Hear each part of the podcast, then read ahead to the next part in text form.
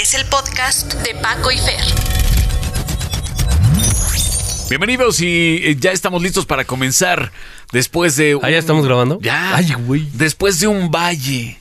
¿no? Oye, de lágrimas. ¿Me permites hacer una, pedir una, más bien no, dicen que pedir una disculpa está mal dicho, ofrecer, una Ofrecer una- disculpa. Pero- Nos tomamos una semana de vacaciones. Pero ¿por qué disculparnos por la vacación, hombre? Teníamos que pues estirarnos. es que ya traíamos buen ritmo. Y sabes que estuvo bien padre, mi hermano, que estuvieron preguntando. ¿Sí? Sí, sí, sí, te sentí chido que, oye, ¿cuándo sale? ¿Sabes qué? La verdad es que no tuve tiempo, ya decías ahí este, la realidad. de Algún pretextillo. No, pues no eran pretextos, eran situaciones muy reales referentes a la, al inicio de año, después de, al término de un año altamente complicado. Este Sí. 2019 me costó mucho trabajo laboralmente hablando. Este, yo pensé que todos tenemos la idea en la cabeza, Fer. O tú dime si estás de acuerdo conmigo o no. Todos tenemos la idea en la cabeza que termina un, año y como que todo se resetea y empiezas de cero. Sí. Pues, pues sí, y, sí, y es bonito pensar porque eso te da mucho aire. Los últimos, las últimas semanas donde te sientes muy absorto de trabajo. Dices, bueno, ya en enero eh, esperemos que sea mejor. Y hay ocasiones en las que sí sucede, cierras el ciclo, pero últimamente, y me ha pasado los últimos años de mi vida, donde hace cuenta que sigue el mismo ritmo, ¿eh? Nomás se perdió, no se perdió, sino se invirtió una semana en temas familiares, en temas de amistad, en, en temas de holidays, de, de estar con, con tus seres queridos, pero regresas a la misma friega. Sí, ¿no? Y eso me pasó este año. Entonces dije, bueno, grabamos los dos programas de cierre de año que, que me gustaron mucho. Que tenemos que una hacer, locura. Tenemos que hacer ciertos tweaks para que nos queden mejor esos experimentos, pero el overall me gustaron bastante. Sí. Pero empezar el año fue bien difícil porque seguía, el ritmo no se acabó. Entonces queríamos grabar un día en la mañana, un día en la noche, otro día en la mañana, otro día en la noche, y luego estábamos de vacaciones y luego regresamos y luego no nos poníamos de acuerdo. Y hasta hoy estamos su majestad, el sensei, su O Sir, sea, espérate, su majestad eres tú y el sensei soy yo. Sir Fernando Dávila y el más humilde de sus amigos, vendedor de camiones ahí en la Daxa, Paco Sánchez. Oye, Paco, y, no, tienes razón, eh, pero yo creo que es un asunto ya de, de vida adulta, ¿no? Que es lo que platicábamos la otra ocasión. Ajá. Cuando eres chavito, sí, sí, en algunos procesos de tu vida se resetea todo, tienes ese tiempo en el que paras completamente y vuelves a empezar en enero. Pero ya cuando estás en este tren de vida adulta en el que el trabajo no para, las responsabilidades, los, los acreedores, los proveedores y no, todos no, los los- que las ventas siguen, hay que seguir los procesos de cuentas por cobrar, hay que atender a los proveedores y bueno, esto no puede parar. Entonces, eh, era bonito cuando terminabas el semestre, estabas en la carrera y terminabas el semestre y pum, cerrabas eh, la computadora, los libros y ahí nos vemos hasta el año que entra y empezabas de cero, clases nuevas, maestros nuevos, horario nuevo. Y te Pues eso ya desconectabas. y te desconectabas y sí había un cambio de chip, o sea, evaluabas a cierto punto qué habías hecho bien, qué habías hecho mal durante el semestre y, y, y, este y comenza- intentabas comenzar de nuevo con, con ciertas eh, sin, sin repetir los errores, aunque acababas en lo mismo, acababa chupando desde el lunes, aunque no. Sí, pero cierto. pero era, era diferente el- y, y insisto, en el pasado cuando todavía en mis primeras, en mi etapa laboral inicial, sí te podías dar ese chancecito de resetearte a fin de año y arrancar de nuevo y creo que... eh, pero pues no, se me ha- no tuve la oportunidad de hacerlo y por tanto, eh, eh, desafortunadamente nuestro queridísimo proyecto de Paco y Fer se vio afectado una semana por esa situación. Pero bueno, aquí estamos. Eso no resta importancia en nuestras vidas en eh, Paco y Fer. La verdad es que para mí es eh, uno de, las prioridades eh, que lo tengo en mi lista de prioridades hasta, hasta casi hasta arriba. Y le decimos a la gente, "N- aunque nos falle una semana, dos semanas, las que falle, no vamos a Pero abandonarlo. si son 52 semanas en un año, les prometemos que habrá 51 programas y ese, una, ese programa que nos faltó ya pasó. O sea que a partir del real sí, ya no podemos no podemos fallar nunca más.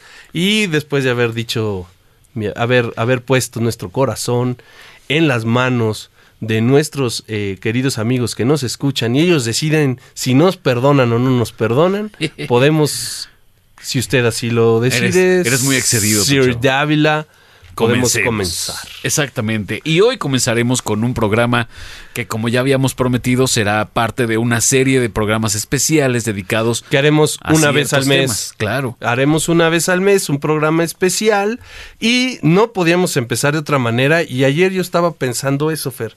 No sé si estoy haciendo este programa por gusto. No, no, definitivamente lo estamos haciendo por gusto, pero si, no sé si lo quiero hacer ya desde ahorita para, para quitarlo de la lista, porque el grupo al cual vamos a dedicar este programa genera pasiones y despasiones, o cómo se puede decir. Yo, yo hubiese pensado que toda la gente le gustaba este grupo. Yo también. Pero después de platicar con tus cuates me di cuenta que no. Y ya empecé yo a preguntar con dos Y tres no, y no hay mucha gente fan. Entonces, aquí agarra un doble propósito. A los que nos gusta, pues promoverlo. Y a los que no les gusta, pues enseñarles la parte bonita y darles el contexto de por qué nos gusta. Claro. ¿Sí me entiendes? Y ahora, y, a- y ahora que me puse a leer, pues también eh, aprendí ciertas cosas De esta banda. de esta banda Ajá. que puedo caer, puedo entender por qué no es del gusto de todos. Entonces, empecemos a platicar De Oasis. Oasis. Muy Sí, bien. señor. Bravo. Puedes poner allí que se hagan unos Sí, aplausos claro. o algo.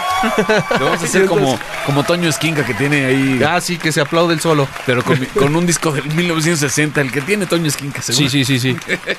Oye, este, vamos a hablar de, de esta banda y vamos a escuchar música no solamente de Oasis como Oasis, sino también Sí, de, de sus etapas de, de semisolistas, porque no son solistas, tienen sus grupos Claro. a los cuales dan su lugar. La verdad es que son músicos que no se cuelgan el crédito ellos solos. Se lo colgaron ellos solos mientras estuvieron en Oasis. Ahora que ya andan cada quien por su lado, tanto Liam como Noel ti- entienden que tienen sus músicos y a quienes se deben, se deben, este, se debe, les deben su, este, su éxito. su éxito. fama. Bueno, pues su, su éxito de ahora. Porque, déjame decirte, eh, han madurado desde que están soli- desde que están solos. No empezaron ellos con la, con- o sea, los discos, del- los, los primeros discos de, de- bueno, primero salió BDI, Liam fundó cuando se separaron, eh, fundó BDI y con, con los con los músicos que estaban en Oasis en ese momento menos Noel. Y este, y luego ya, bueno, BDI sacó dos discos de estudios y luego ya produjo lo que trae como, como Liam. Y espérate, a BDI le faltaba, se notaba que faltaba ese ingrediente. Le faltaba Noel. Claro. Por supuesto. Y ahorita vamos a, vamos a entrar más a fondo en cada uno de los temas que nos, que, que nos preocupan. Em, Noel lleva tres discos de estudio. Cada disco que ha ido sacando me ha gustado más que el anterior. No sé si estás de acuerdo conmigo. Sí, sí, sí, totalmente. Entonces, em, sin más ni más. Es un músico en constante evolución, Noel Gallagher, sin duda alguna. Y Liam se quedó al punching bag. Él le encanta el golpeteo. ¿No? Sí. Le gusta el rock así de pom, pom, pom. a las costillas, mano. Eh, es, vamos a tratar de desmenuzar estos dos personajes que han dado tanto al mundo de la música Sí. y a ver si logramos que las personas que les gustan estén de acuerdo con nosotros y a los que no les gustan les generemos un ápice de de incertid- no de incertidumbre está De mal, interés. de interés ¿No? un ápice de interés que pueda crecer y generarles eh, un gusto por este que es mi grupo favorito del mundo mundial mundial Venga, mundial. vamos entonces. Oye, mi hermano, ¿qué pasó en 1994? 1994 pierde el mundo de la música a uno de los referentes del rock, eh, del rock en el mundo. Kurt Cobain, en el un 5 de abril de 1994, decide quitarse la vida, quedando como uno de los... Sí, 5 de abril. Sí, No. sí, sí, sí. Te sí. me quedas viendo como... No, es que me quedé pensando que se con- eh, sin saberlo, o más bien odiando la idea, se convirtió en lo que odiaba. Que él no quería un foco Él, no quería, eh, exactamente, y eso lo platicaba mucho con su compadre. Kurt platicó mucho esto con el que es su, fue el padrino de su hija Frances, que es el de R.E.M., ¿cómo se llama? Michael Stipe. Michael Stipe. Este, y de hecho es Michael quien in- los introduce al Salón de la Fama en el 2014, Ujú. en una ceremonia Sí, muy sí, bonita sí. donde suben donde suben Chris Novoselic y Dave Grohl. y Dave Grohl. Entonces, este, él, eh, Kurt siempre su desesperación y el único con el que se podía expresar era con, con Mike. Cuando llega aquel, aquel, aquella grabación que a tantos nos gustó y él lo dio con todo su corazón, que es el que es la, el Unplugged de MTV. él, él, él, no quería ser el Unplugged de MTV. Él, él, él era, para él era como ponerse él en un estandarte en el cual él no quería estar. Ser el frontman que no quería ser. Él alguna vez mencionó, yo quiero ser el Ringo como Ringo Starr en los Beatles, ¿no? Todo el mundo sabe quién soy, pero estoy hasta atrás. Qué curioso, porque tenía, tenía con qué, fíjate qué, qué curioso. Si él hubiese conocido el resto de la historia, ese Dave Grohl que es un frontman, que sí quiere el foco, que le encanta, eh, híjole, tantas cosas hubieran podido pasar, pero malas decisiones. Yo creo que uno de los grandes problemas de Cobain fue haberse casado con esa mujer tan Sí, la, ah, pues ahí justo, porque yo estaba queriendo encontrar cómo empiezo a hablar de Oasis, hablando de un año en el que la música tuvo tanto. Y bueno, lógicamente, al ser fan de la música alternativa, y hemos hablado del concepto de alternativo. El concepto alternativo es lo que las, las disqueras no podían catalogar como un rock metalero, como glam rock, como synth pop. Entonces, si era un rock nuevo, que hablaba de lo que hablara, lo, lo, clasificaban como rock alternativo. Entonces en rock alternativo tenemos cosas tan diferentes como es el Britpop que representan Oasis, Blur, de Stone Roses y todo estos, todos estos ingleses, Pulp, exacto. Y tenemos el grunge representado por Nirvana, Pearl Jam, Audioslave, Temple of the Dog, etcétera, etcétera, etcétera.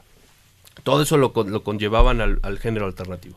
Y qué padre que dije todo eso porque ya me olvidé de la idea original. Entonces, que, para poderle entrar a Oasis tenemos que primero haber pisado ese terreno. Entonces, exactamente. De la muerte del grunge teníamos que pisar la muerte del grunge, que bueno, no sé si sea correcto decirle muerte, pero sí la pérdida de uno de los mayores héroes, de los eh, de las personas que supo transmitirle al mundo cómo nos estábamos sintiendo los jóvenes en aquellos finales de los ochentas, principios de los noventa, ¿no? Sí. No, no, no, no, ya no soportábamos esa música disco, ya no soportábamos tanto teclado. El glam, ¿no? Ya no queríamos tanto metal. el rock metal se convirtió en glam rock. Entonces estaban perdiendo muchas de las bases del, ¿cómo dice tu cuate? Que puro bendito maldito. puro total y absoluto rock and roll. Puro total y absoluto rock and roll. Y es que esa, esa, yo, yo pienso en Brett Michaels, el cantante de Poison, con esas mallas como con figura de. No, hombre, y con los ojos pintados y los pelos de rosa, se perdió. O sea. Ya era el límite. Poison fue el límite, porque todavía Multicruise se lo aceptabas. Multicruise todavía tenían cierta maldad, aunque todavía le cantaban al amor, al girls, girls, girls. Pero entonces nace el grunge este, como una respuesta ante ese rock falso, de alguna manera, si se le puede llamar así.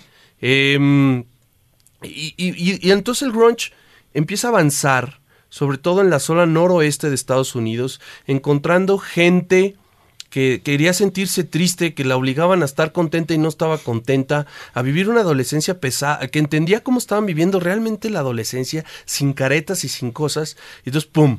¿Qué pasa? Todos nos ponemos en un, en un, en un, eh, en un medio, en un, ¿cómo se puede decir? En, en, un eh, estatus personal de, de, nadie me quiere, ¿no? Insisto, sintiéndonos muy representados por, por el grunge. Como zona depresiva, ¿no? Exactamente, una zona depresiva y entonces también eso tiene un rebote. Sí. Y el rebote más claro que se tiene es el Britpop. ¿no? Entonces, ok, me gustó el total, puro y absoluto rock and roll, pero yo también quiero estar de buenas, canto, pero con, usando los mismos instrumentos y sintiéndome igual de contento. Sí. Que, que, me, eh, o sea, no todo, no siempre tengo que estar triste, también necesito estar contento. Entonces, se, se, empezaron a tener estas dos tendencias, una hacia la baja, que es el grunge, y una empezando el, que es el Britpop, y luego, este, la conjunción de ambas cosas, junto con ciertas cosas de los 70 y dime si no estás de acuerdo aquí conmigo, tenemos la generación a finales de los 90 del punk, del punk, punk, pop punk. punk pop, punk. el pop punk. El pop punk. Perdón, se me fue. Y, entonces se me están yendo las ideas porque hoy no calenté, hoy no, hoy no, transmitimos en vivo. Entonces todavía la lengua dice, me lengua la traba.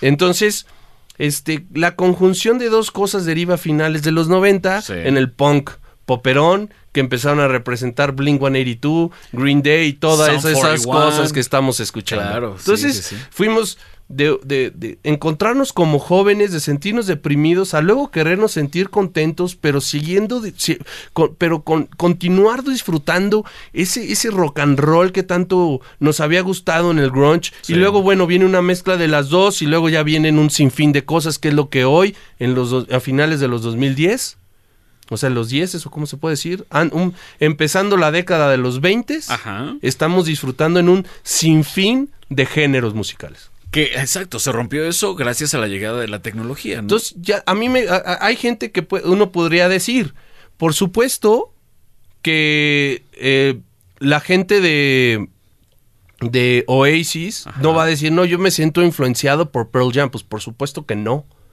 Y los de y pero sí puedes decir que eh, a lo mejor un grupo de, de- un grupo ponquetón que pudieras vamos a hablar de Gr- Green Day si pudiera haber traído influencias de Estados Unidos del tema del grunge y del Britpop y de, de un sinfín de grupos que pudieran irse encontrando en el camino entonces creo esta es una interpretación muy personal si ustedes dicen si ustedes dicen ah mira está diciendo Fer Dávila ajá es que no me está poniendo atención sí, nomás sí, está sí. diciendo está No. queriendo estar de acuerdo con las tonteras que yo estoy diciendo entonces para entrar en contexto Ahí te va. Yo, yo lo que, concuerdo en todo lo que acabas de decir. Yo creo que estas etapas, esta, no sé si te tocó ver, eh, había un, un muy buen programa que hizo la BBC que se llamaba Las Eras del Rock y que narraba perfectamente esto que estás platicando, lo narraba perfectamente, cómo estaban divididos, incluso los artistas del grunge afinaban diferente los instrumentos. Y entonces llegamos a este lugar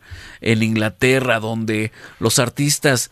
Y, y qué curioso, ¿te acuerdas que platicabas de Washington, de, de el, el clima y de todo lo que eso le daba a la música? Bueno, Inglaterra también, sus climas, sus formas y sus fórmulas dotan de cierto sabor a la música. pero por supuesto estoy ¿No? es que es que es una conjunción de todo Sí. y entonces tú sales un día en la mañana de tu casa y ves nublado y a lo mejor no andas tan contento. O a lo mejor te pone de malas un día caluroso. Y tú andas vestido de, de godín con pantalón de vestir y zapato y cinturón y camisa larga. Y a lo mejor el californiano que siente el calor diario pues ya sabe que tiene que tra- traer una actitud más relajada, andar de shorts, andar de manga corta.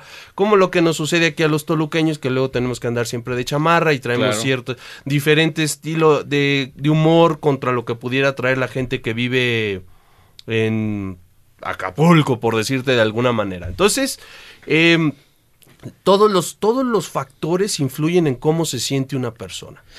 En lo personal, y qué bueno que lo trajiste a relucir, porque eso es lo que me lleva exactamente a hablar por qué a mí me gusta Oasis. ¿Por qué me gusta Oasis? Y recuerdo perfectamente, y es el cliché más grande del mundo. Corría 1995. A ver. Y mi hermano, el Rorro, a quien mandamos un saludo, Ajá. me di- eh, pone, y fuimos a Guadalajara a una boda, no se me acuerdo, no, no se me olvida, perdón. Y entonces, eh, mi papá nunca nos dejaba poner música, mi papá es muy de crooners, y de ahí saco un gusto enorme por los crooners, pero en un ratito que se, se, se descuidó, pusimos nosotros un, puso mi hermano un cassette.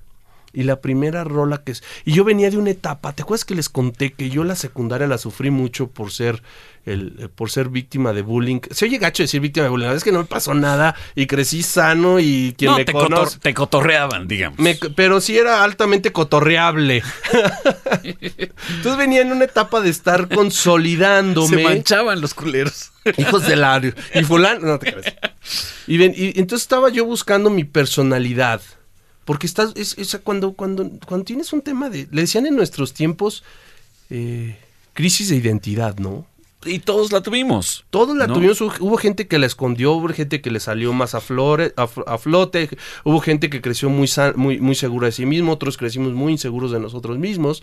Pero entonces, en esa búsqueda del cómo me quiero sentir que soy para el mundo, terminé la secundaria y bendito Dios le cerré al ciclo. Y empezó una etapa muy bonita que fue la prepa. Y justo iba yo empezando la prepa cuando conozco, Y bueno, justo en esa etapa, conozco, eh, eh, porque a Zamora, bueno, Zamora se escuchó bastante, sí, se escu- había mucha gente que escuchaba Nirvana, yo lo descubrí hasta los últimos años de mi secundaria, quizás ya había, estaba por fallecer este Cobain. Entonces, pues escuchaba esa música y decía, no, esta música no me hace sentir como yo me quiero sentir. Porque yo ya venía de sentirme triste, no ocupaba que me le echaran más aderezo al sentirme solo, al sentirme triste, al sentirme inseguro. Entonces empiezo yo un poquito a mejorar. La música en Nirvana a mí en lo particular no me ayudó. Y descubro la canción, el himno de mi vida, que se llama Wonderwall. Wonderwall, claro. Y entonces digo, esto, wow, Rorro, gracias. Y aquí lo digo públicamente, a mi hermano le debo el que me haya puesto esa, ya le pegué el micrófono. Tu hermano es más grande. Mi hermano es más chico, mi hermano es un Ah. año y medio más chico. mira. y cayó en sus manos ese, ese cassette, porque recuerdo perfectamente que era un cassette. Escucho Wonderwall y digo, "E- esto, esto. Hablando de cassettes hace rato. Exactamente. Esto es lo que yo quiero sentir. Esta es la forma en la que me sentí pleno, en la que me sentí gustoso.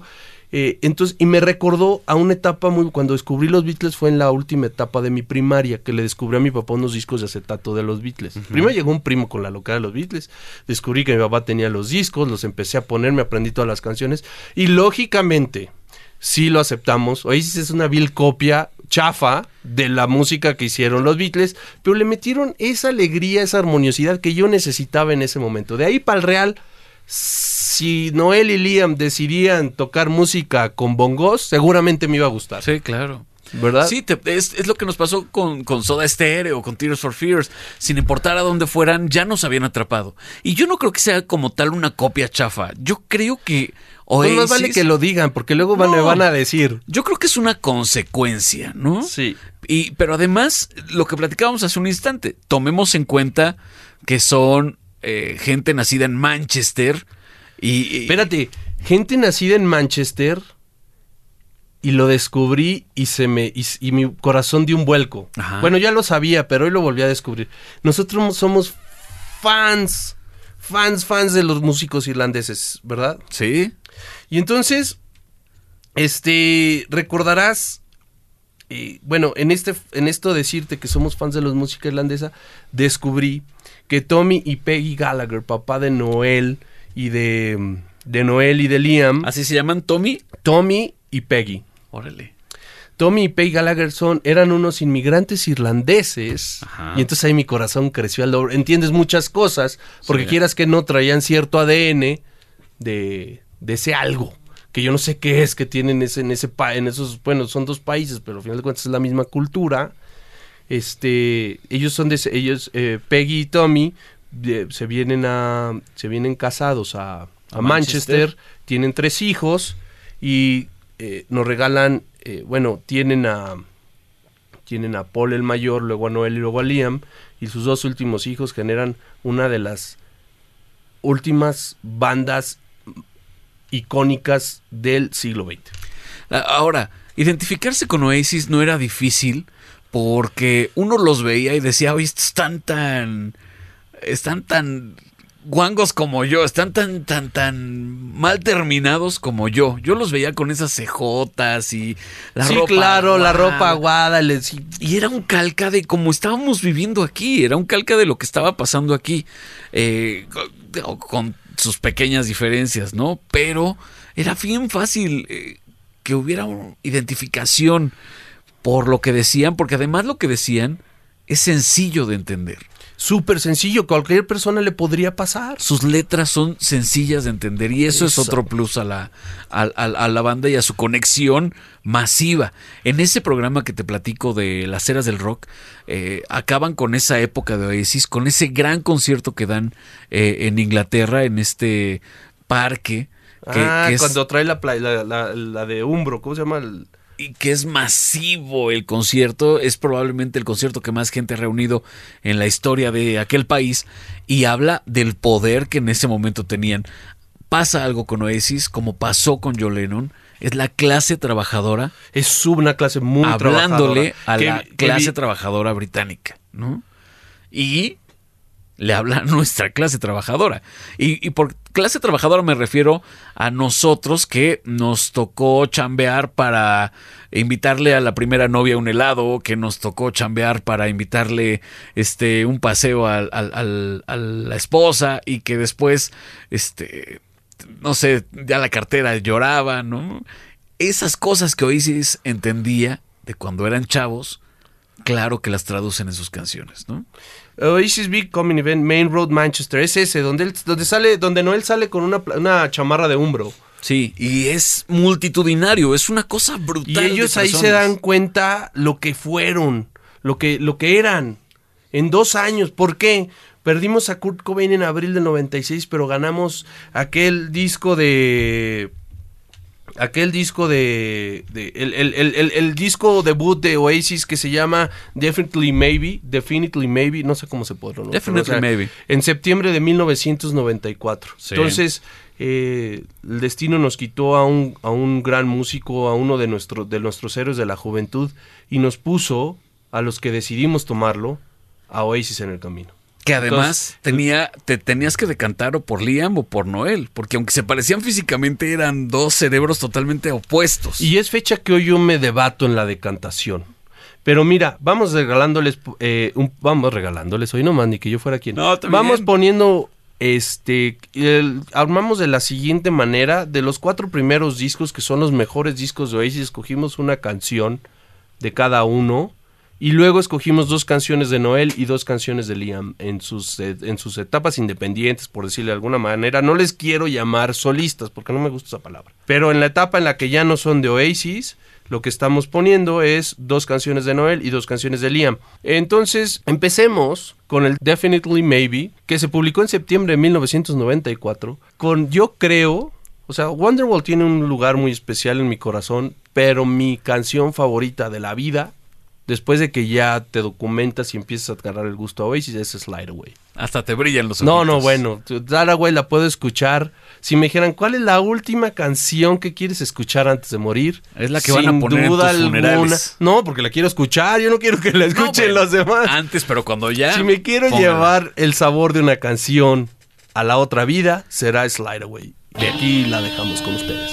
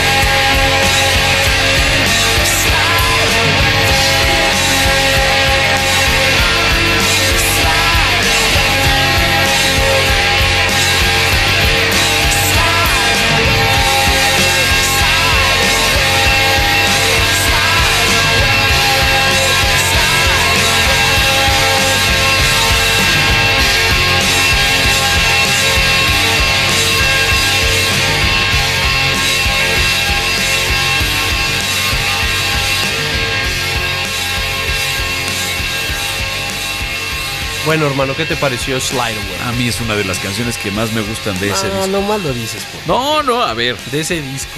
De ese en particular sí es de las que más me gusta, claro. Es la canción ¿Sabes del qué? disco. Hay, hay, hay.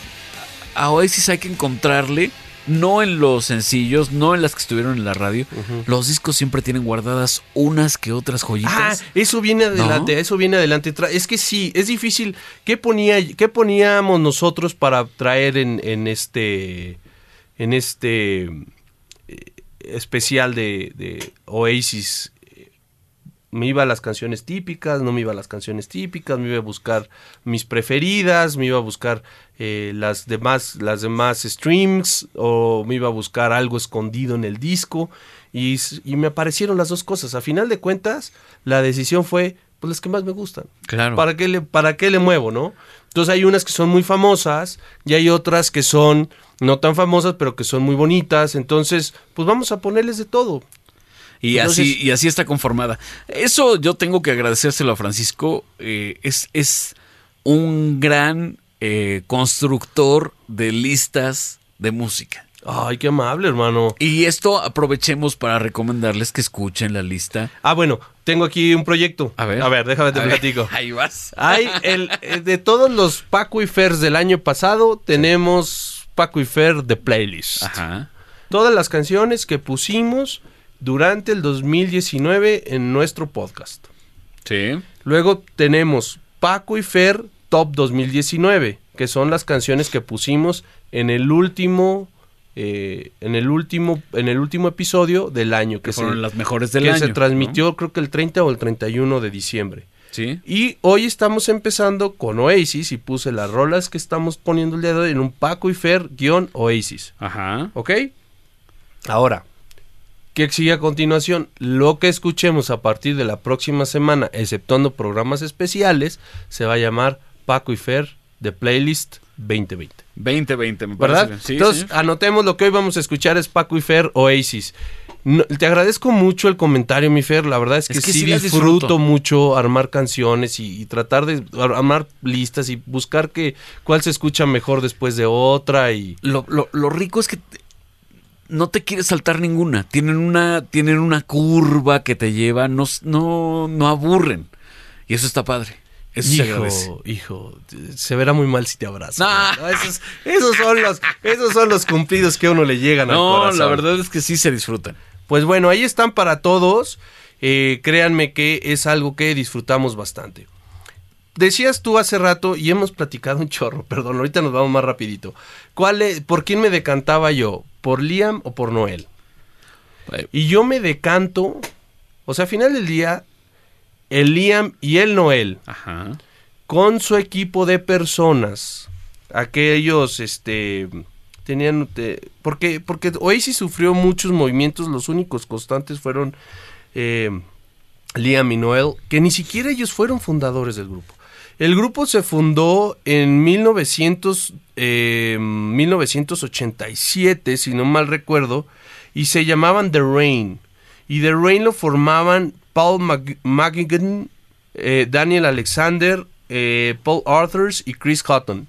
El primero que sale es Chris Hutton para, que, para ser sustituido por Liam Gallagher y posteriormente el que sale, si no mal recuerdo, es Paul Arthur que lo re- que lo que lo sustituye. Ahorita les voy a decir quién. Em, bueno, a final de cuentas la guitarra principal acaba siendo Noel Gallagher. Ajá. Entonces, por ahí hubo, por ahí hubo este otro guitarrista. Pero bueno, los. Los. El, el- el Oasis de los primeros tres discos. ¿Cuáles son los primeros tres discos? En 1994 tenemos, ya lo dijimos, el Definitely Maybe. Y luego tenemos en el 95 What's the Story Morning Glory. Y luego en el 97 tenemos el Be Here Now. En es- esos. esos em, es- es- esos ingredientes, bueno, solo el baterista es diferente entre en el Definitely Maybe y el What's the Story Morning Glory. Los demás se mantienen. Esa conjunción de esas cinco personas que participaron en la grabación del What's the Story Morning Glory, ese es el oasis que no ocupas de cantarte por nadie.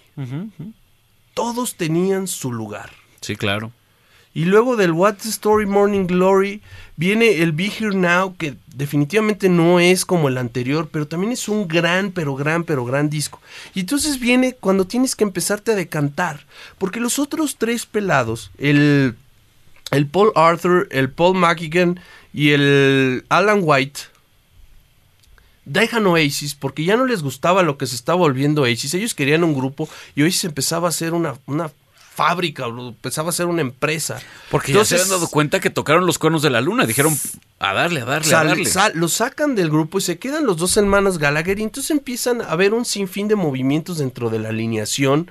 Por ahí creo que llega a tocar con ellos el hijo de de Ringo Starr. De Ringo Starr en la batería. O sea, y entonces cuando tienes que decir por quién me decanto, por Noel o por. O sea, que dejó de haber los contrapesos que necesitaban este par de locos para llevarse bien. Sí, claro. Entonces, en los primeros tres discos yo no me decanto por ninguno. Cada uno hizo la función que tenía que hacer. A partir del. del a partir del, del Standing on the Shoulders of Giants. Este, pues ya tengo que, tienes que dices, bueno, te das cuenta que es un grupo de dos, que los dos son eh, ¿cómo se puede decir? Son, son, son personas opuestas el uno al otro. Contrapartes, claro. Y que viven peleados y que se mantienen juntos porque la música que hacen la hacen muy bien, pero no quieren estar juntos. Y después de eso todavía sacan otros cuatro discos que ninguno alcanza ni, ni una décima parte del éxito de los cuatro primeros. ¿Ya no? No, definitivamente ninguno vuelve a alcanzar el... Tenemos, tenemos en la historia de Oasis o sea, Hidden Chemistry, Don't Believe the Truth y Dig, Out, your, soul. ya no fueron lo que fue. Es más, ni siquiera Standing on the Shoulder of Giants. No. No fueron lo que fueron los tres primeros. Entonces, este, si yo te llego a esa etapa donde me tengo que decantar, por muy poco gana Noel. Me decanto por Noel y porque lo he visto actuar en vivo últimamente y porque es la persona que no quiere parecer, él es lo que quiere ser. Oasis ya fue no vive pensando en una, en una reunión. y Liam sigue queriendo, atrapado en ese personaje tan tóxico. Sí, rockero, pero me vale. y no él evolucionó, es un padre de familia, toca las canciones que él quiere, hasta hace canciones de Navidad. Entonces, eso, bueno, mi decantación va por Noel, aunque no con esto dejo de admirar un chorro a lo que ha hecho el pinche loco este. Entonces, vamos a pasar al siguiente disco de al siguiente disco de Oasis que sí que ya lo dijimos se llama What the Story Morning Glory. Y vamos a poner una canción que es de las más famosas del disco. No no vamos a poner Wonderwall. Vamos a poner Don't Look Back in Anger. ¿por qué escogimos Don't Look Back in Anger? se volvió a partir de los ¿te acuerdas en qué año fue que hubo unas este hubo unos ataques en Manchester en un concierto de Ariana Grande fue hace dos años Hace como dos o como cuatro, ¿no? No recuerdo.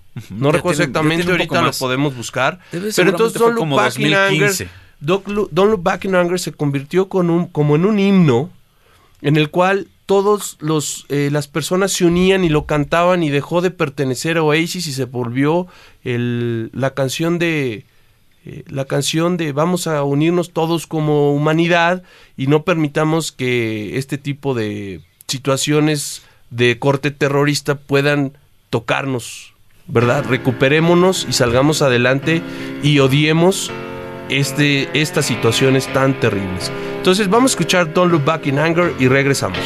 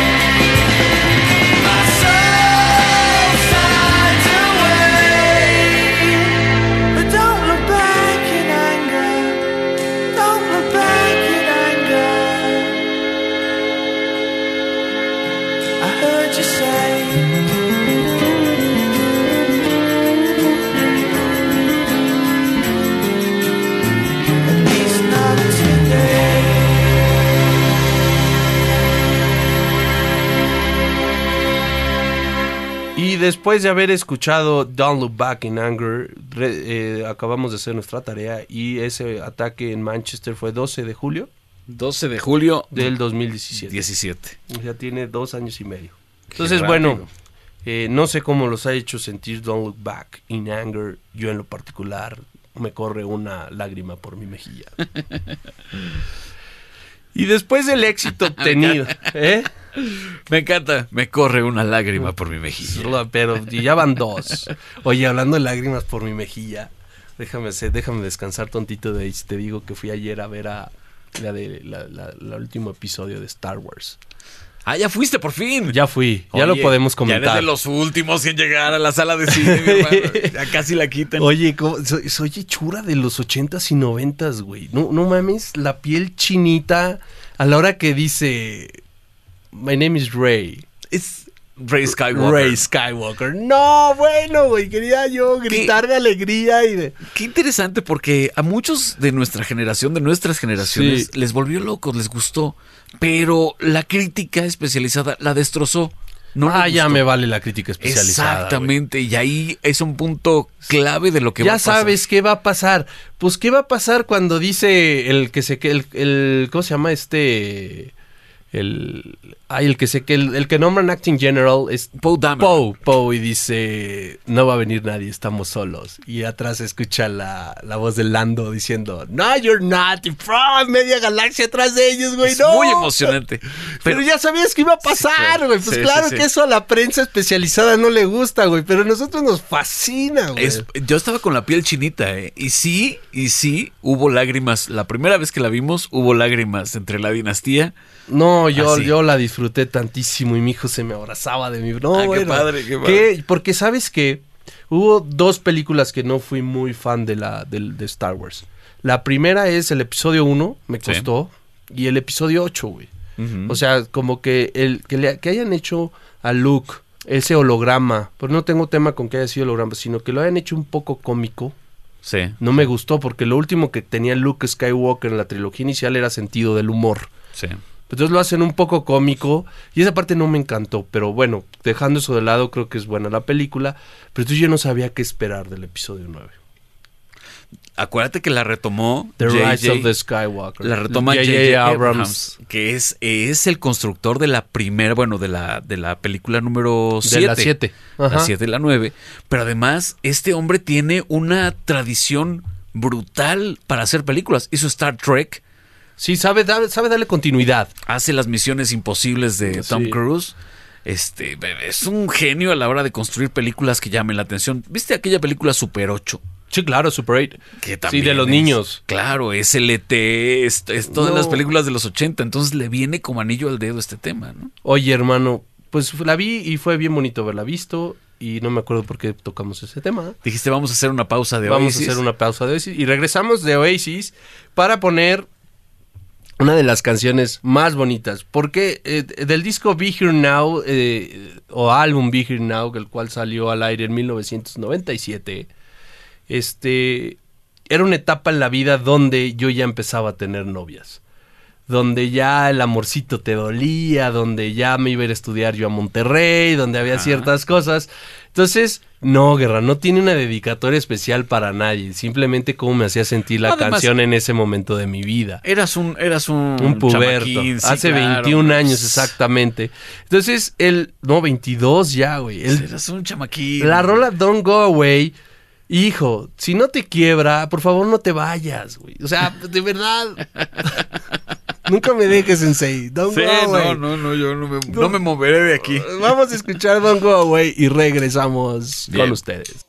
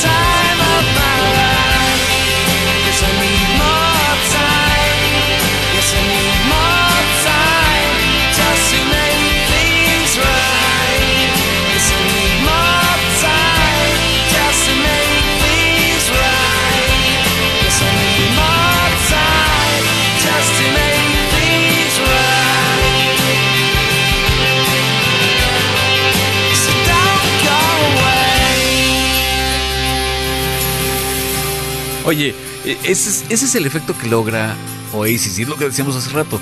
No necesitan rebuscar tanto la letra, son, son directos, son, claros. Y son, y son muy aplicables a cualquier momento de tu Sí, vida. Y, sí. Y, y el hecho de que el regalo esté semiabierto te permite disfrutarlo más. Claro, si ya sabes que viene. Sí, claro, es lo que decíamos de Star Wars. Sí, sí, ya sabes. Star Wars nos la dieron súper cobereteada, nos la dieron medio abierta, ya sabíamos que iba a pasar. Bueno, yo en algún momento no pensé que Kylo Ren se fuera a convertir en Ben otra vez. Bueno, güey, cuando sale Harrison Ford otra vez, cuando sale Lagrimita. Han Solo, güey, no es un va. gran momento cuando lo acaricia y le dice, hijo. I know. Y avienta el sable, pero el de los Sith al mar. Dices, güey, hay un mundo allá por el cual vivir. Oye, qué bueno que podemos platicar ya de esto, porque hace unas semanas hubiera sido un spoiler terrible, Súper ¿no? terrible. Ahorita pero ya, gente- ya, ya, ya, ya, ya hasta batallé para encontrarla en el cine. Ya no había funciones. Entonces llega el primer disco en el año 2000, un disco que se tardaron tres años en hacer, donde ya las peleas entre Noel Eso. y Liam eran importantes, donde ya se habían ido las dos, eh, tres quintas partes del grupo. Y sale el disco que públicamente Noel acepta que no le gustó y no lo debieron haber publicado, y es el principio del fin. Claro. Además, eh, de una historia larga de momentos muy contradictorios y de momentos de mucho, de mucha rispidez con, con, con el mundo exterior. Es decir, Liam se peleaba con todos, Noel estaba como chin. peleándose con Liam y él no quería pelear con todos y a lo mejor fue una posición que tomaron los dos. Recordemos que ellos vienen, a los 17 años estaban en el bote por robo de coches, por asalto, por uso de drogas. Este uso de drogas no terminó nunca, ¿va? Sí, sí. Bueno, yo creo que Noel ya paró. Yo, yo creo que Liam también, pero no paró en esta etapa de sus vidas. Sí, no, no, no Y luego quisieron con todo, con la mente en otro lado, bajo las y crearon tres fabulosos discos y llega un cuarto donde ya querían estar sobrios, donde ya se les habían ido tres quintas partes del equipo. El, el pues la realidad es ¿Tú crees que se dieron cuenta que podían o que estaban arriesgando la máquina, eh, la máquina que representaba Oasis? Yo creo que les dio miedo, les pusieron, les quisieron meter orden y en ese quererle meter orden acabaron con la máquina creativa que eran este, Sí. este quinteto. Yo insisto que era un quinteto, sí, liderados por Noel desde la parte de atrás, este, donde dependían mucho del buen estado de la voz de Liam, porque aparte ya le tuvieron que empezar a componer no- eh, canciones un poco menos y menos exigentes, porque ya no empezaba a dar los tonos. Entonces empezaron a pasar muchas cosas y en un afán de quererlos cuidar y ponerlos en una cajita, quitaron los que los manejaban, quisieron quitarles las malas influencias. Noel quiso madurar y en esa maduración llega el Standing on the Shoulder of Giants y llega y llega muy apenas, vendió solo 10 millones de copias contra los millones y millones que habían vendido los otros discos. Y lo más triste es, como lo dije hace unos minutos, Noel acepta que él ya no quería, no quería este disco. Un trancazo a las rodillas, además, porque. Pero entonces ya eran una estaban- empresa que no podían parar. Claro, y eran los reyes del mundo. o sea, No me ha tocado un solo concierto de Noel y he ido a cuatro, sí creo que son cuatro, donde toque canciones de los últimos tres, este, de los últimos tres discos, del, del Hidden Chemistry, del Don't Believe the Truth, eh, Dig Out Your Soul, una sola canción no tocan ni Noel ni Liam en sus, este, en sus actos ellos solos, Sí, ha de haber sido una etapa. en sus actos ya- independientes. Una etapa que ya no o sea, no, quieren. ya no llegó al corazón, llegó mucha gente, este, ah, llegó mucho, llegaron muchos grupos, es la etapa del, del, del, del- del punk pop o del pop punk. Eh, en el, en, por ahí del 2000, 2001, este, en una entrevista que le hacen a Noel, dice, pues que ya los chavos quieren escuchar a Limp Bizkit y quieren escuchar a Green Day y ya no, nuestra música ya no está, eh, ya no está entrando o ya no está formando parte de los, de, la juventud. Entonces, y no Liam les peleaba durísimo a todos ellos. a todos. ¿No? Entonces, este, alguien, por ejemplo, que es un, a ver, vamos a ponerle pausa aquí, vamos a escuchar esto que tiene que ver precisamente con lo que empezó a suceder, esta canción de esas que dice mi sensei, están escondidas en medio del álbum, que se llama Where Did All Go, Where, Where Did All Go Wrong, y me disculpo mucho por mi inglés porque, insisto, Ay, cálmate. Where did all go wrong? Es, es como una pregunta que se hacen ellos mismos, ¿qué estamos haciendo? Porque esto no está saliendo. Totalmente. Muy bonita canción, no está en los top charts de ese, de ese álbum, pero se la recomiendo, vamos a escucharla y regresamos a seguir platicando del proceso de maduración de los hermanos Gallagher.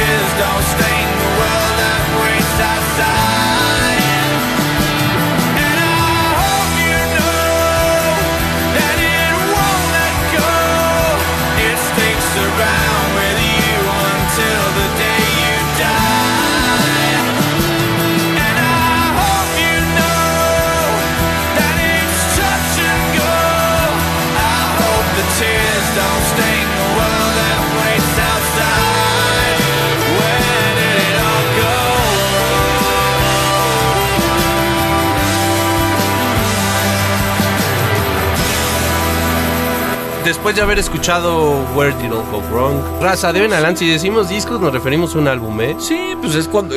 Porque además este material salió en placas de plástico que conocíamos como discos compactos. Exactamente. Era la gran época del disco compacto.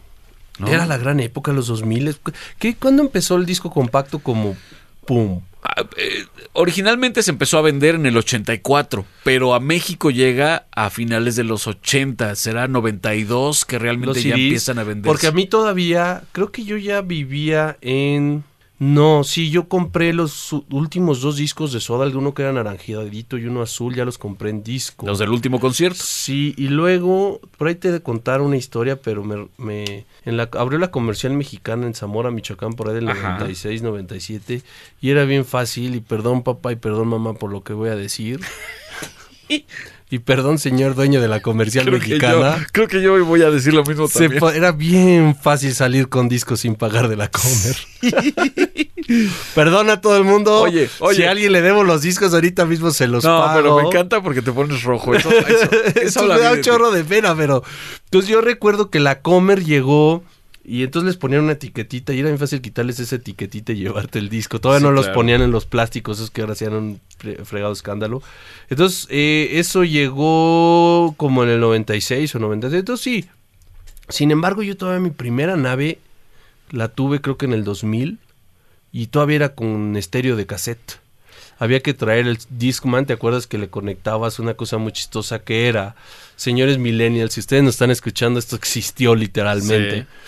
Era un Discman, que era un Discman, era lo que- un toca CDs portátil, que de portátil no tenían nada porque los CDs tenían la fregada situación que brincaban un chorro con el movimiento y se perdían las canciones o se repetían hasta llegabas a rayar los discos. El láser no aguantaba el salto no del aguant- coche. Exactamente.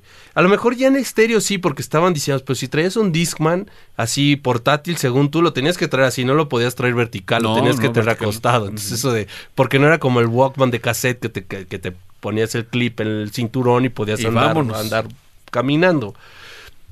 Entonces, pero ese Discman que con mucho cuidado lo tenías que poner en tu coche sobre tu eh, este, sobre tu pierna, conectarle un cable auxiliar de 3.5 milímetros del lado del Discman y si tenías toca cassettes en tu el estéreo de tu coche era toca cassette, entonces vendían una cosa que era un cassette que, que traía el cable y entonces lo metías al toca cassettes Y puenteaba. y puenteaba, entonces haz de cuenta que el, el estéreo simulaba que estaba tocando un cassette, pero lo que estaba tocando en realidad era lo que estaba oyendo tu Discman. Hasta vi el estéreo de tu coche, un Alpine de esos que cambiaban de, de que era una bronca sintonizar las estaciones de FM. ¿Por qué los que diseñaron el Alpine y a la fecha lo siguen haciendo? ¿Por qué no hacen fácil la, la- la sintonización No de, tengo de- idea, Pero es una bronca hacerlo, Sí, güey. sí, sí, sí. Bueno, entonces, ¿Y si era Alpine, en serio? no, eh, creo que sí, güey. No, sí, sí era. Sí, era un Alpine. sí, sí, es que sí, esa era sí, la, Esa era la marca que todos queríamos, un Alpine. Sí, que no servía de nada. De botones que me, transparentes. que, me, que me disculpe el señor dueño de Alpine. Ahora son los que compras por mil pesos, creo. Pero bueno, después de esa historia, entonces, este... Tú les pides disculpas al de la comercial, al de Alpine, al de todos, hombre. Perdón. Mándalos No, ¿sabes qué? Le pido una disculpa a mis papás porque ya que escuchen esto de la comercial mexicana se van a enojar mucho. Este...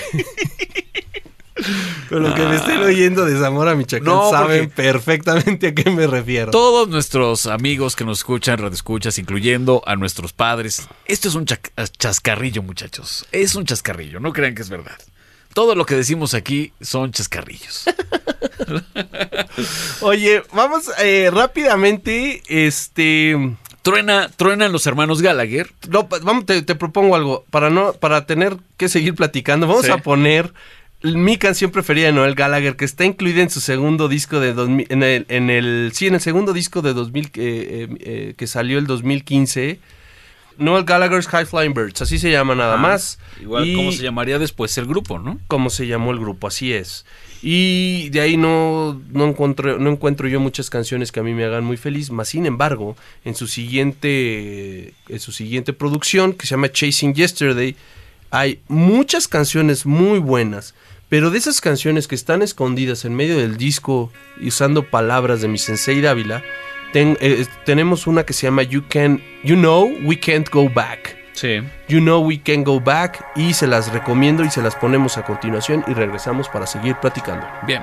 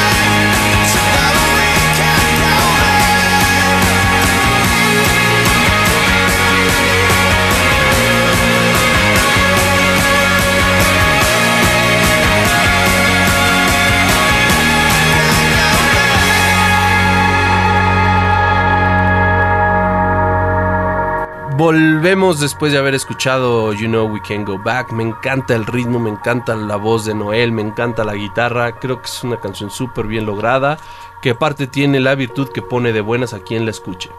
Es uno de esos eh, tracks que nos muestran cuál era el ingrediente que ponía Noel en Oasis. Es muy claro que esto es... eh, Ay, qué bonita forma de definirlo, ese, es- claro. ese es el ingrediente que, que le ponía eh, Noel. Y si... eh, miren, es muy claro en algunas bandas cuando un solo integrante hace todo, ¿no? Sí, claro. Pero ah, es, por, ejemplo, el efecto Queen. Cuando tú escuchas un disco solista de Brian May, o cuando escuchas los trabajos que hizo en solitario Freddie Mercury, o lo que llegó a hacer John Dee con eh, Roger Taylor por separado, te dabas cuenta que tenía que ser esa amalgama que representaba Queen. Porque de otro modo. eh, No era lo mismo. Eran piezas sueltas, claro. Claro. Lo mismo pasa aquí, ¿no? Sí se necesitaba a Liam y a Noel para que trabajara un Oasis. Porque de otro modo lo que tenemos es Sí este tipo de música que es el ingrediente Noel. Sí se necesitaba a un Liam y a un Noel, pero yo insisto, necesitábamos a un Paul Arthurs, a un Paul McGuigan y a un Alan White. ¿Que ¿A cuál de ellos le decían Bonehead? Ah, ahorita te voy a decir. Sí. Era. Era eh, yo aquí, Paul Arthurs. A la guitarra de Paul Arthurs era el que le llamaban eh, Bonehead y es uno de los que daba ese extrita que necesitaban los Gallagher para complementarse.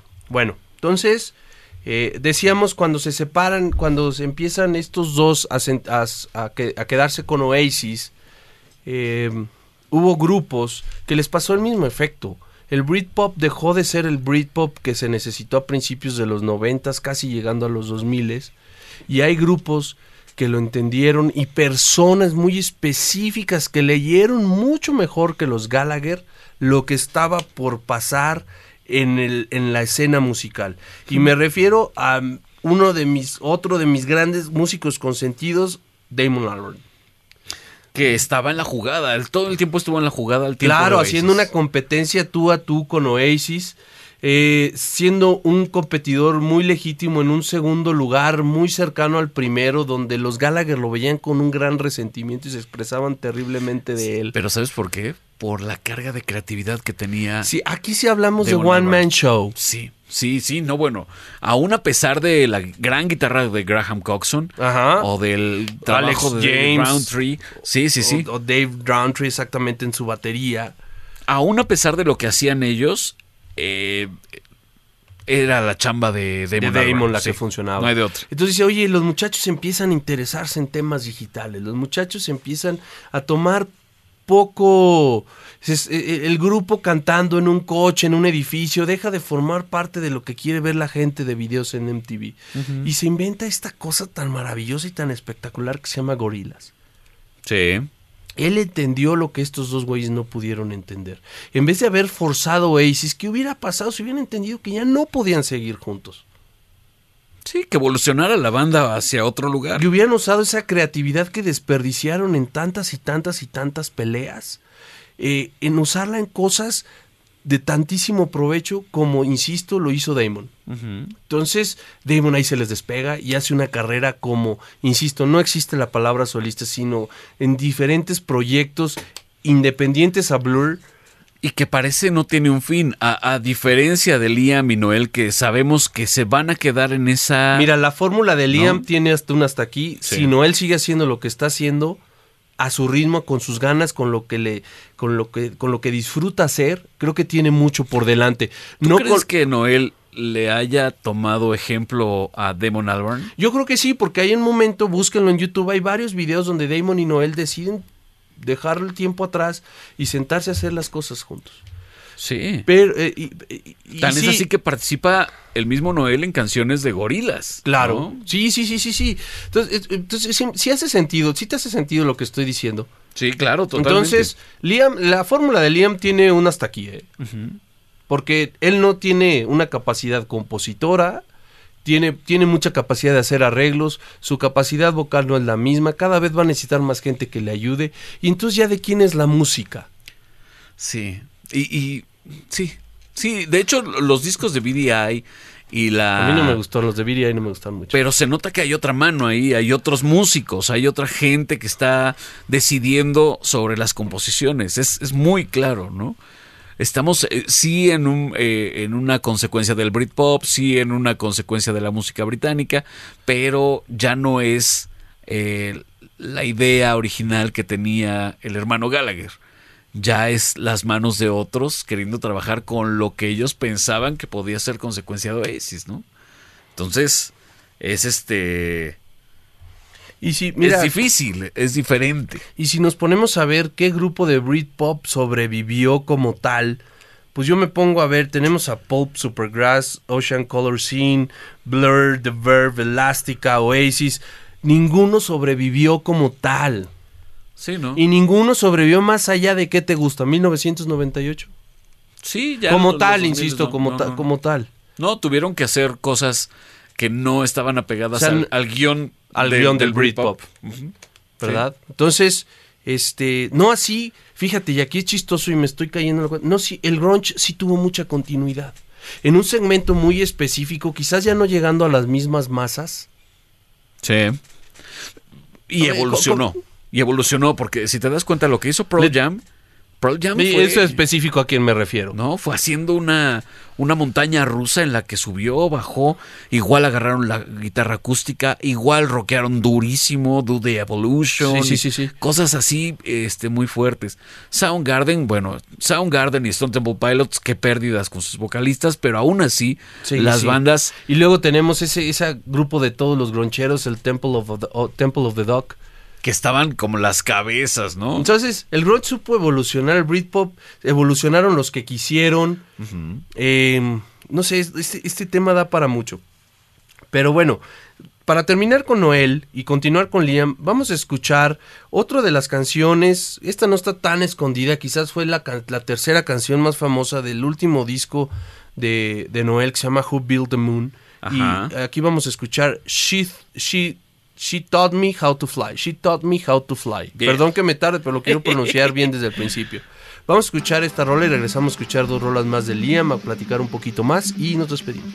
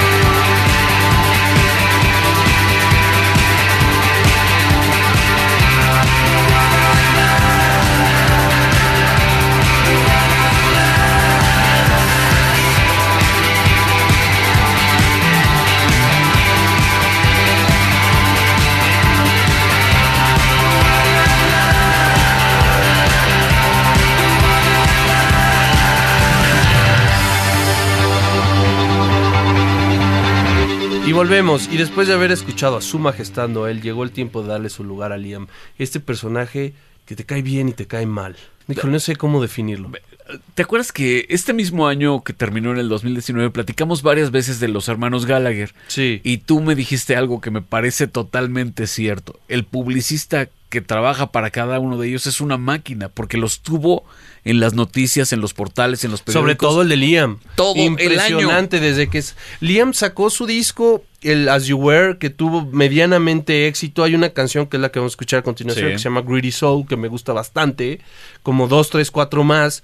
Este, pero desde que salió ese disco, dijo, no es momento de descansar, cabrón, a trabajar. Y entonces sacó, sacaron el, el, el documental que lleva el mismo nombre, As You Were, y lo publicitó y lo publicitó súper, súper activo en Twitter. El disco acústico, ¿no? Hizo también, hizo unas Bueno, pero ese ya fue después, después de haber sacado el Why Me, Why Not, primero salió una versión acústica y luego salió el disco real, grabó como cinco rolas en, en un blog, ¿no? Pero eh, Hasta quiso ser primer ministro. que en alguno de sus twitters dijo que quería ser primer ministro, Ajá. que estaba listo para irse a la... a- ¿Dónde está? ¿En qué avenida está la casa del Prime Minister? Ay, no me acuerdo. Eh, está en Downing Street. Subiéndose al No. tema del Brexit, además. ¿no? Sí, eh, pues, sí tocó el tema, ¿verdad? Sí, sí, claro. Bueno, entonces súper activo en Twitter. Recuerdan, este, su publicista me cae que lo trajo en friega porque hasta lo pusieron a platicar con niños chiquitos. Se lo llevaron a un kinder y los niños chiquitos le hacían preguntas. Busque ese video en YouTube. O sea, Liam sí tuvo que ser el producto de la publicidad. Incluso se habló de sus hijos y, y lo que están ya haciendo sus hijos en temas artísticos, ¿no? Que ya están grandes los hijos de Liam. Sí, los, los del primer matrimonio, que aquí viene una de las más grandes obsesiones de Liam, que es este es- son los Beatles y muy en específico John Lennon, su hijo mayor se llama Lennon. ¿No más? Nada más, este, entonces, bueno, eh, para conseguir y no perder el ritmo de la plática, más bien no perder el ritmo de la música, eh, vamos a darle una pausa a la plática y vamos a escuchar Greedy Soul, como ya lo comentamos, que es, forma parte de su primer disco de estudio. Insisto, BDI tuvo dos discos al principio, un, un disco muy cercano a la, creo que salió en 2011, muy cercano a la, al, al- al split de los hermanos Gallagher Sí. a la separación eh, como respuesta de que no te necesitamos Noel que fue no, no, no recibió buenas críticas hicieron un segundo intento BDI ya no funcionó porque eran eh, BDI eran Liam con los músicos que estaban ya contratados por Oasis En para hacer parte. en los últimos tres y- discos y medio no entonces ya eran ya eran este ya pues ya eran músicos de contrato, güey, ya no eran músicos de los cuales participaban en el hacer música y entonces pues, se quedan sin el mastermind Sí, que era Te pago una Noel. lana, vienes, tocas conmigo, pero igual hasta odiaban al mismo Liam, ¿no? Estoy aquí Sí, porque pues me que- pagan un muy buen varo. Entonces BDI no funcionó y Liam decide ser algo el independiente y entonces acá tiene dos discos de estudio, uno en 2017 que se llama As You Were, que es, ahí es donde podemos encontrar Greedy Soul, que es lo que vamos a escuchar a continuación, y en 2019 Why Me Why Not, que lo vamos a escuchar después. Bien.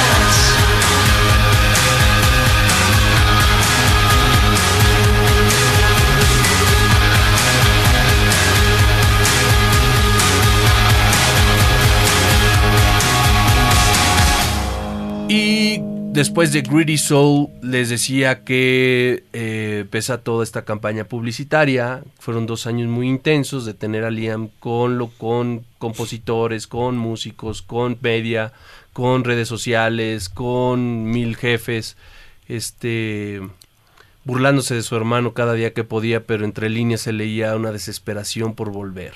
Sí, y Al final yo con eso me quedo. Eh, había Liam- una petición incluso, ¿no? Que se firmó en Change, algún No, lugar, no, ¿te acuerdas que fue y fue fueron los de Foo Fighters hace como seis meses que empezó en uno de sus conciertos este Taylor Hawkins tenía en su batería en el bombo él tenía la Ah, es foto de los hermanos Gallagher y Sí. empezó a decir nuestro otro consentido, ya que hablamos de casi todos los consentidos de este programa, Dave Grohl empieza a decir, vamos a empezar una petición en change.org para que los hermanos Gallagher se Regresen. reúnan. La respuesta, bueno, todo el mundo gritó y cantó de alegría. Y lo que acaba diciendo Noel es decir, no, yo voy a firmar una, en su, en su muy estilo de Noel, dice, yo voy a firmar una petición para que los de Foo Fighters se separen. Sí. Y entonces esto me lleva a la parte última de querer, a- de, de hablar de Oasis y de los hermanos Gallagher. N- nada me haría más feliz, bueno, muchas cosas me harían muy feliz. Pero bueno, en mi tema de melomanía, en mi gusto, nada me haría más feliz que ver a los hermanos Gallagher juntos, pero junto con Bonehead y los otros dos, este Sí, el- el en el Oasis- original, Ajá. entre comillas, porque nunca va a haber un Oasis original, porque nunca lo hubo. El original original no tenía ni a los Gallagher adentro. Sí, claro. ¿verdad? Sino en el Oasis que generó el Definitely Maybe, el, el, What's the Story. el What's, el, el What's the Story Morning Glory y el este y el Be Here Now. Eh, o sea, volver a ver ese, ese Oasis juntos sería algo que me llenaría el alma. Si voy a ver al Oasis de los dos hermanos Gallagher con músicos contratados, pues también me daría mucho gusto, pero no sería tanto el gusto. Que fue ese Oasis el que vino a México, el que traía ya músicos Sí, de, claro. de, de, de- de ya- contratación, ¿no? Que ya no eran, ya no eran el quinteto aquel que durante mil, de 1994 a 1998 reinaron en el Reino Unido. Eso es, Y en el mundo. eso es, esa es una rebusnancia. Reinaron en el Reino Unido, reinaron en el mundo. Sí, sí, literal, en el Del en todo el 94 fueron cuatro, cinco años demasiado intensos donde todos lados donde volteabas había Oasis y todos nos queríamos parecer a Oasis y todos empezamos a usar chamarras adidas. Los por nuevos Oasis. Beatles les llamaban. ¿No? Híjole, mano, nos van a Sí. dejar de escuchar. No, no, no, la prensa le llamaba en aquel momento. Bueno, la prensa siempre ha tenido ese, esas ganas de encontrar los nuevos Beatles. Acuérdate cuando Duran Duran decían los nuevos Beatles, ¿no? Cuando Oasis los nuevos Beatles. Todo el tiempo están O sea, como no buscando nomás, esa... no tú y yo estamos en búsqueda del próximo grupo. No, no. De la próxima leyenda. La prensa siempre ha estado en esa búsqueda de cuál será el siguiente gran grupo que cambie la historia de la música. Parece que no va a existir. No, yo creo, Solo ya lo, unos ya, Beatles. ya lo dudo mucho que pue- alguien del tamaño de los Beatles, de los Rolling, No. de Pink Floyd, no sé. Dice un amigo mío, solo el tiempo, señor. Solo el tiempo. Esperemos que sí. Algo, algo de co- reconocerle a Oasis es, es mantuvieron la llama del amor por el rock and roll encendida y siguen luchando por él. El rock and roll sigue siendo su gran adoración. Dejaron drogas, dejaron el sexo, drogas y rock and roll. Ajá. Dejaron el sexo y las drogas por el rock and roll. Sí, sí, sí. Porque de verdad, gente que quiere que el rock and roll siga, que, de- que, que no pase a ser un jazz, ¿no? Que solo para conocedores. Pues esa parte se les agradece mucho y, y- Sí. y han volcado su vida por en no dejar morir el rock. Y lo han hecho evolucionar. Bueno, al menos no él, con estas últimas piezas que Sí. sacó, incluso ya con, con algo de beat este discotequero, ¿no? sí, claro. Es, pero está bien, el artista tiene que evolucionar y, y de lo que va apre- aprendiendo, abrevando en la calle, tiene Sí. que sumarlo a su música. Y, y nosotros como seguidores deberemos, deberemos ser tan abiertos y tan receptivos para decir, ah, a ver, dámelo, déjame procesarlo, déjame disfrutarlo, y ya te diré si sí o si no. Oye, hermano, por lo, pues entonces yo creo que Liam, este, con esto quiero terminar y, y ya nomás vamos a la rola y regresamos a despedirnos. Sí, señor. Yo creo que Liam muere, necesita Oasis en su vida, necesita ese éxito, necesita tener cuatro personas atrás de él diciéndole qué hacer, qué cantar y cómo cantar. Eh, neces- le hace falta. Y desafortunadamente a Noel ya no le hace falta. Sí. Noel ya le dio el carpetazo y parece que fue un carpetazo en serio. Todavía hace un par de semanas de, sa- salió un Twitter de Liam donde decía que eh, en 2022 espera, le había- que su hermano Noel le había hablado para rogándole para pedirle que juntaran a Oasis y entonces que esperaran una sorpresa para el año 2022 Oasis Back Together y ya Noel se dedicó a decir que no es cierto eso que en ningún lado que no hay forma alguna que haga que Oasis se vuelvan a reunir y yo creo que, que, que si no va a venir del fondo de sus corazones y lo van a hacer por dinero, que mejor no lo hagan. Sí, ¿no? Porque habemos muchos, muchos, muchos, muchos que nos rompería el corazón verlos en el escenario sin ser el Oasis original, siendo alguien que nada más cashing out. Sí, no, eh, es lo que pasó con los Smiths, ¿te acuerdas? Y, y sigue la, la solicitud de ese público que quiere ver a los Smiths y tanto de un lado eh, Morrissey como del otro lado eh, el resto del grupo dijeron, espérame, es un cuate con el que tratamos dos, tres años. Es como un amigo tuyo de la Sí. prepa que tres años estuviste con él, pero hace 15 que no lo ves y entonces dices, pues si no lo vuelvo a ver no pasa nada, ¿eh? O sea, es que se hizo muy bonito lo que se hizo. Pero no o me que también querían juntar a Led Zeppelin, que también ellos dijeron, no, no puede suceder. O sea, es ser, a lo mejor es porque, lo voy a decir así de manera, caes en un timbiriche, güey. sí. Caes en un, no sé, o sea, grupos que no han aceptado que ya no es lo que fue, que se Sí. perdió la chispa, que se perdió la llama y que solo van a hacer esto por dinero. Sí, sí, sí, te cuentan una vez el chiste y, es- y te da risa. En la segunda ocasión te ríes por compromiso. Sí. En la tercera, cuarta, ya quinta, me la sexta, sé, a que voy. ya dices, ya, oye, ya cuéntame otro, ¿no? Entonces, eh, yo no espero, y lo digo con mucha tristeza, un, eh, una reunión de Oasis. Este, y más bien disfruto lo que dejaron. Y sí hablo con el corazón porque es mi banda favorita, con mis canciones favoritas. Y, y- prefiero disfrutar lo que fue y lo que, lo, que, lo que dejaron hecho, lo que dejaron grabado, lo que dejaron escrito. Eh, prefiero quedarme con eso. Yo también, yo también. Entonces, vamos a escuchar el sencillo que dio nombre al disco del, del último disco de Liam Gallagher, Why Me, Why Not, que fue producido a finales del 2019, Ajá. que aquí en tanto en Hemisferio como en Paco y Fer pusimos varias rolas de él, eh, del, del álbum, y bueno, pues eh, escuchemos y regresamos a despedirnos. Venga.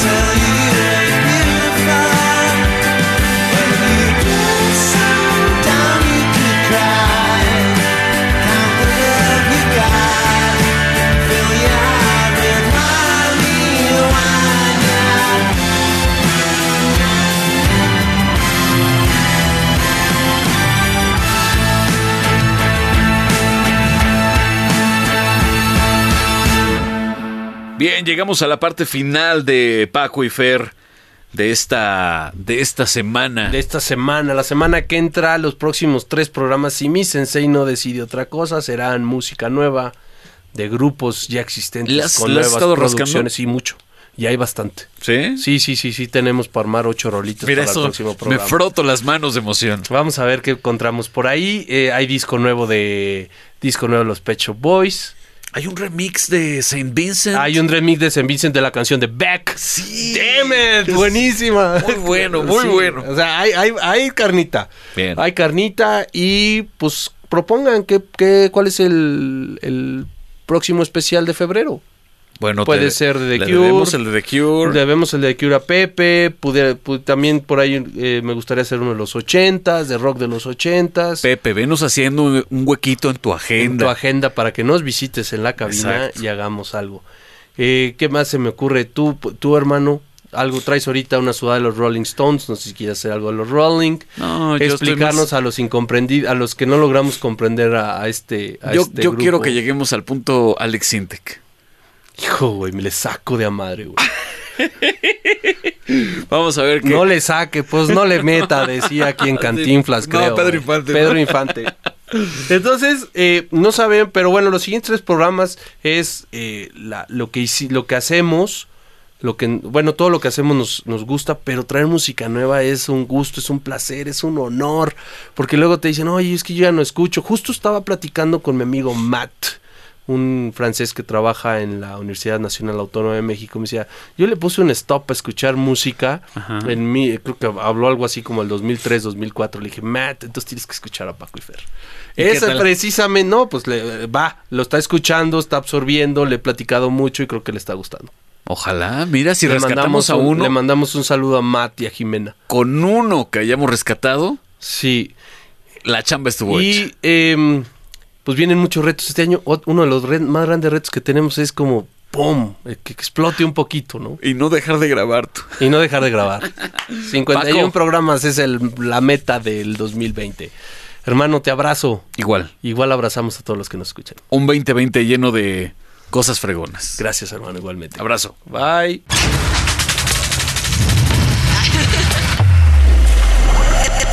El podcast de Paco y Fer.